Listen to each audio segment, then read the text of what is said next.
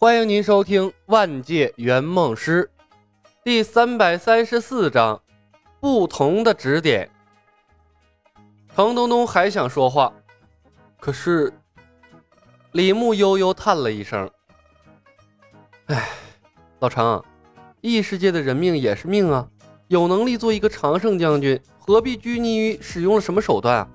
看看那些今天在守城战中存活下来的士兵。”你看看他们脸上洋溢的幸福笑容，你忍心让他们付出生命的代价，只为了几个灿烂的镜头吗？程东东猛地一震，一句话都说不出来了。老程啊，要对生命有敬畏之心。电影可以剪辑，人生不能重来呀！李牧伸手拍了拍他的肩膀，语重心长地说道：“老程，当你离开这个世界，回看你记录下的这些镜头。”想想那些你拯救下来的士兵，想想那些因为你免受战乱的民众，你会很欣慰的。作为一个有责任的圆梦师，我希望你的后半生是笑醒的，而不是从噩梦中醒来的。程东东向外面执勤的士兵看了一眼，又回头看了眼李牧，眼神中充满了羞愧之色。他低下了头：“你说的对，是我太自私了。嗯，想明白了就好。”李牧笑着点了点头，解除了艾希斯危机，白石城暂时应该没有危险了。想办法建成增加兵力吧，我们要为出征做准备，尽量多训练一些远程兵种，还有会飞的兵种。咱们的战术更需要他们。嗯，好的。程东东点了点头，转身去找艾德利克商议接下来的计划。冯公子眼睁睁看着客户又给师兄忽悠瘸了，面带笑意。无论什么时候，师兄都能从容不迫地影响他人的想法，这一点是最值得他学习的。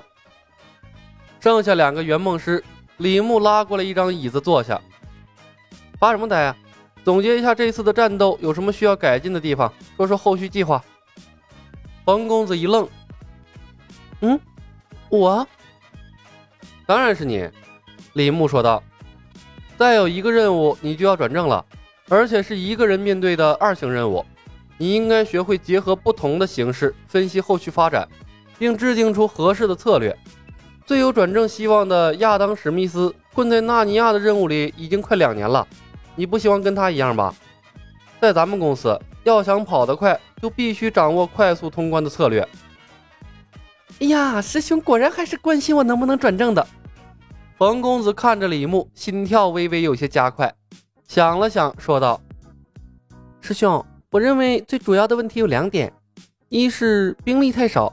这场仗之所以能打赢，主要仰仗有城墙防御。如果在平地上牵制不住数量更大的步行兵种，我们必败无疑。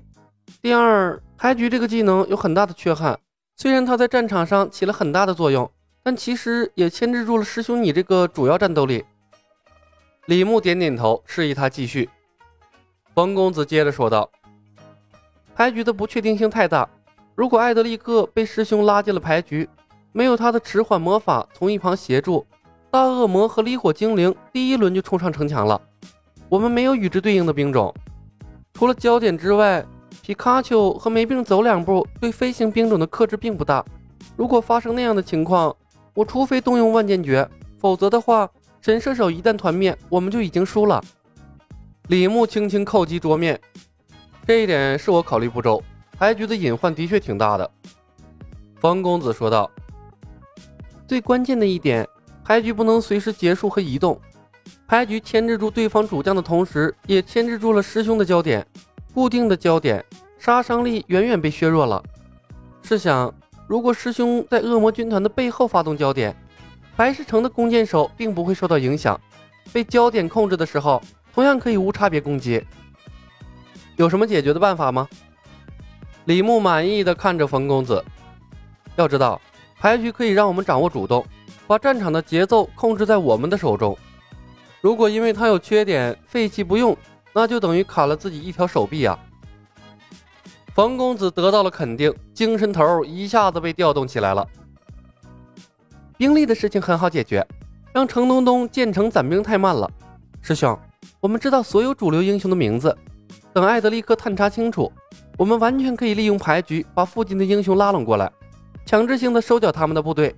有艾德利克和白石城的战役做背书，相信收缴他们的兵力很容易。先从自己人下手，思路正确，这不愧为自己一手带出来的徒弟啊！李牧笑看冯公子，万一他们不答应呢？冯公子一愣，威胁？李牧追问：“怎么威胁？”冯公子想了想，攻略艾德利克的方法，试探着说道。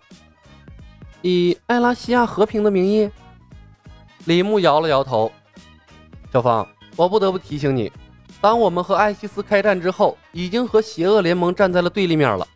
理论上来说，威胁艾德利克那一套已经行不通了。冯公子陡然沉默了。打是不可能打的，他们手里就一座城，几百个兵，没办法和全世界为敌。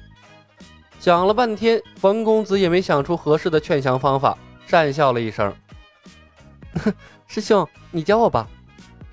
很简单啊，以女王的名义。”李牧笑眯眯地说道：“如果他们不同意，我们就把凯瑟琳拉过来打牌。我想，经历了拍马前来打牌的痛苦，没有一个臣子会希望他们的女王长途跋涉不远万里来参加牌局吧。”冯公子的眼角不自觉地抽搐了几下，额头不由自主地冒出了一层细密的汗珠。他轻轻擦了擦额头：“ 师兄，还是你厉害。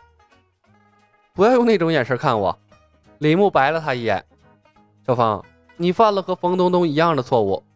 过程对我们来说是次要的，你要看到一个美好的结果。不管我们用了多么卑劣的手段，有了我们的参与。”埃拉西亚会早日迎来和平，并且会少死许多人。但凡拥有智慧的人都会理解我们的。冯公子轻轻叹息了一声：“嗯，我明白了，师兄。”李牧笑笑：“兵力解决了，现在轮到了最重要的问题——不受控制的牌局怎么解决？”冯公子想了想：“尽量找一些自己人加入，用最快的方式取得牌局的胜利，尽快结束牌局。”把牌局的时间控制在自己人手里。李牧笑着摇了摇头：“小芳，你有没有想过一个更好的办法？在牌局开始之前，把前来打牌的人先干掉。”冯公子漂亮的大眼睛又一次瞪得更大了，他的心砰砰直跳。“嗯，谁干？”李牧笑吟吟地看着冯公子：“御剑术不是摆设呀，而且……”你不觉得老成的大电影中增加阵前斩将的环节会更有趣吗？本集已经播讲完毕，感谢您的收听。